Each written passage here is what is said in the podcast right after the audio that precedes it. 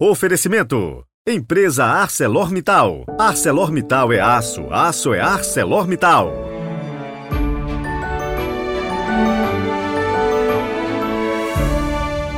Olá, bom dia. Quinta-feira, 18 de maio de 2023. Muita gente que nos escuta nesses 13, 14 minutinhos, às vezes nem isso, né? Não imagina o trabalho que dá preparar este podcast para você. A nossa equipe é fiel, dedicada para entregar religiosamente todos os dias este conteúdo que tem como finalidade levar o Evangelho, a palavra de Deus. E são muitos os testemunhos que a gente recebe todos os dias.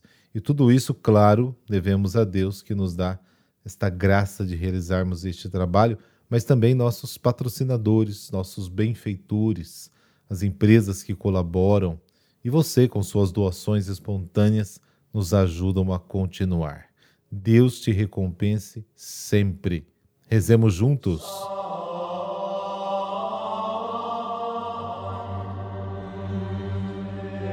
Pelo sinal da Santa Cruz, livrai-nos Deus, nosso Senhor, dos nossos inimigos.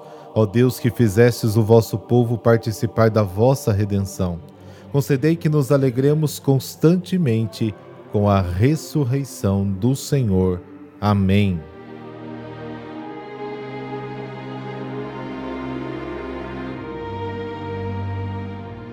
João capítulo 16, versículos de 16 a 20.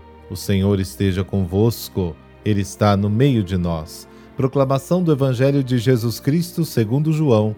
Glória a vós, Senhor. Naquele tempo disse Jesus aos seus discípulos: Pouco tempo ainda e já não me vereis, e outra vez pouco tempo e me vereis de novo. Alguns dos seus discípulos disseram então entre si: O que significa o que ele nos está dizendo? Pouco tempo e não me vereis, e outra vez pouco tempo e me vereis de novo, e eu vou para junto do Pai? Diziam, pois, o que significa este pouco tempo? Não entendemos o que ele quer dizer. Jesus compreendeu que eles queriam interrogá-lo então disse-lhes: Estais discutindo entre vós porque eu disse: Pouco tempo e já não me vereis, e outra vez pouco tempo e me vereis? Em verdade, em verdade vos digo: Vós chorareis e vos lamentareis, mas o mundo se alegrará. Vós ficareis tristes, mas a vossa tristeza se transformará em alegria. Palavra da salvação. Glória a vós, Senhor.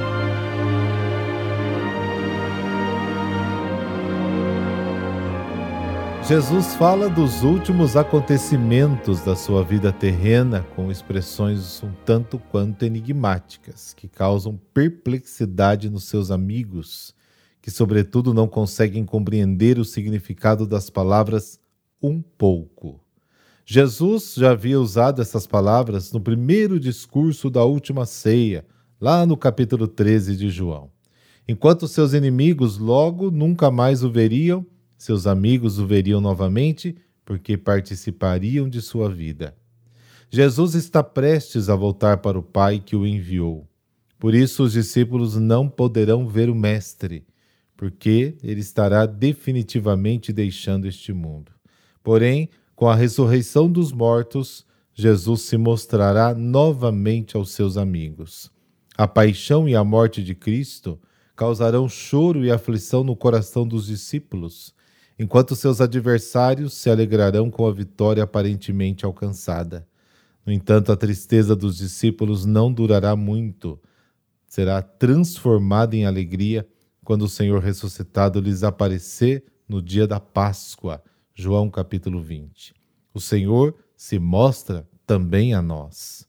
O ressuscitado está presente na Sua palavra, na Eucaristia, nos necessitados, nos sofredores, em nosso coração, deixemos o Cristo transformar também as nossas tristezas em alegrias, as nossas desilusões em esperança e a nossa fraqueza em força pascal.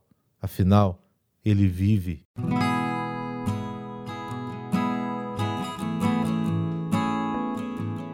Hoje a igreja celebra São João I, né, que foi Papa e Marte. Ele viveu aí por volta do ano 500. Mas eu também quero apresentar para vocês um outro santo, que celebramos inclusive hoje, justamente para você conhecer outras histórias, porque todas elas com certeza nos inspiram. Então hoje vamos conhecer um pouquinho de São Leonardo Murialdo, salesiano e fundador da Congregação de São José. Leonardo Murialdo nasceu no dia 26 de outubro de 1828 na cidade de Turim, na Itália. Aos cinco anos já era órfão de pai. A família era abastada, numerosa, profundamente cristã e muito tradicional em Turim, sua cidade natal. Isso lhe garantiu uma boa formação acadêmica e religiosa. A mãe, sua primeira educadora, o enviou para Savona para estudar no Colégio dos Padres Colap. Na adolescência, atravessou uma séria crise de identidade, ficando indeciso entre ser um oficial do rei Carlos Alberto ou engenheiro. Mas a vida dos jovens pobres e órfãos, sem oportunidades e perspectivas, lhe trazia grandes angústias e desejava fazer algo por eles. Por isso, Leonardo escolheu o caminho do sacerdócio e da caridade para aplacar essa grande inquietação da sua alma. Com muito estudo, tornou-se doutor em teologia em 1850 e depois, em 1851, foi ordenado padre.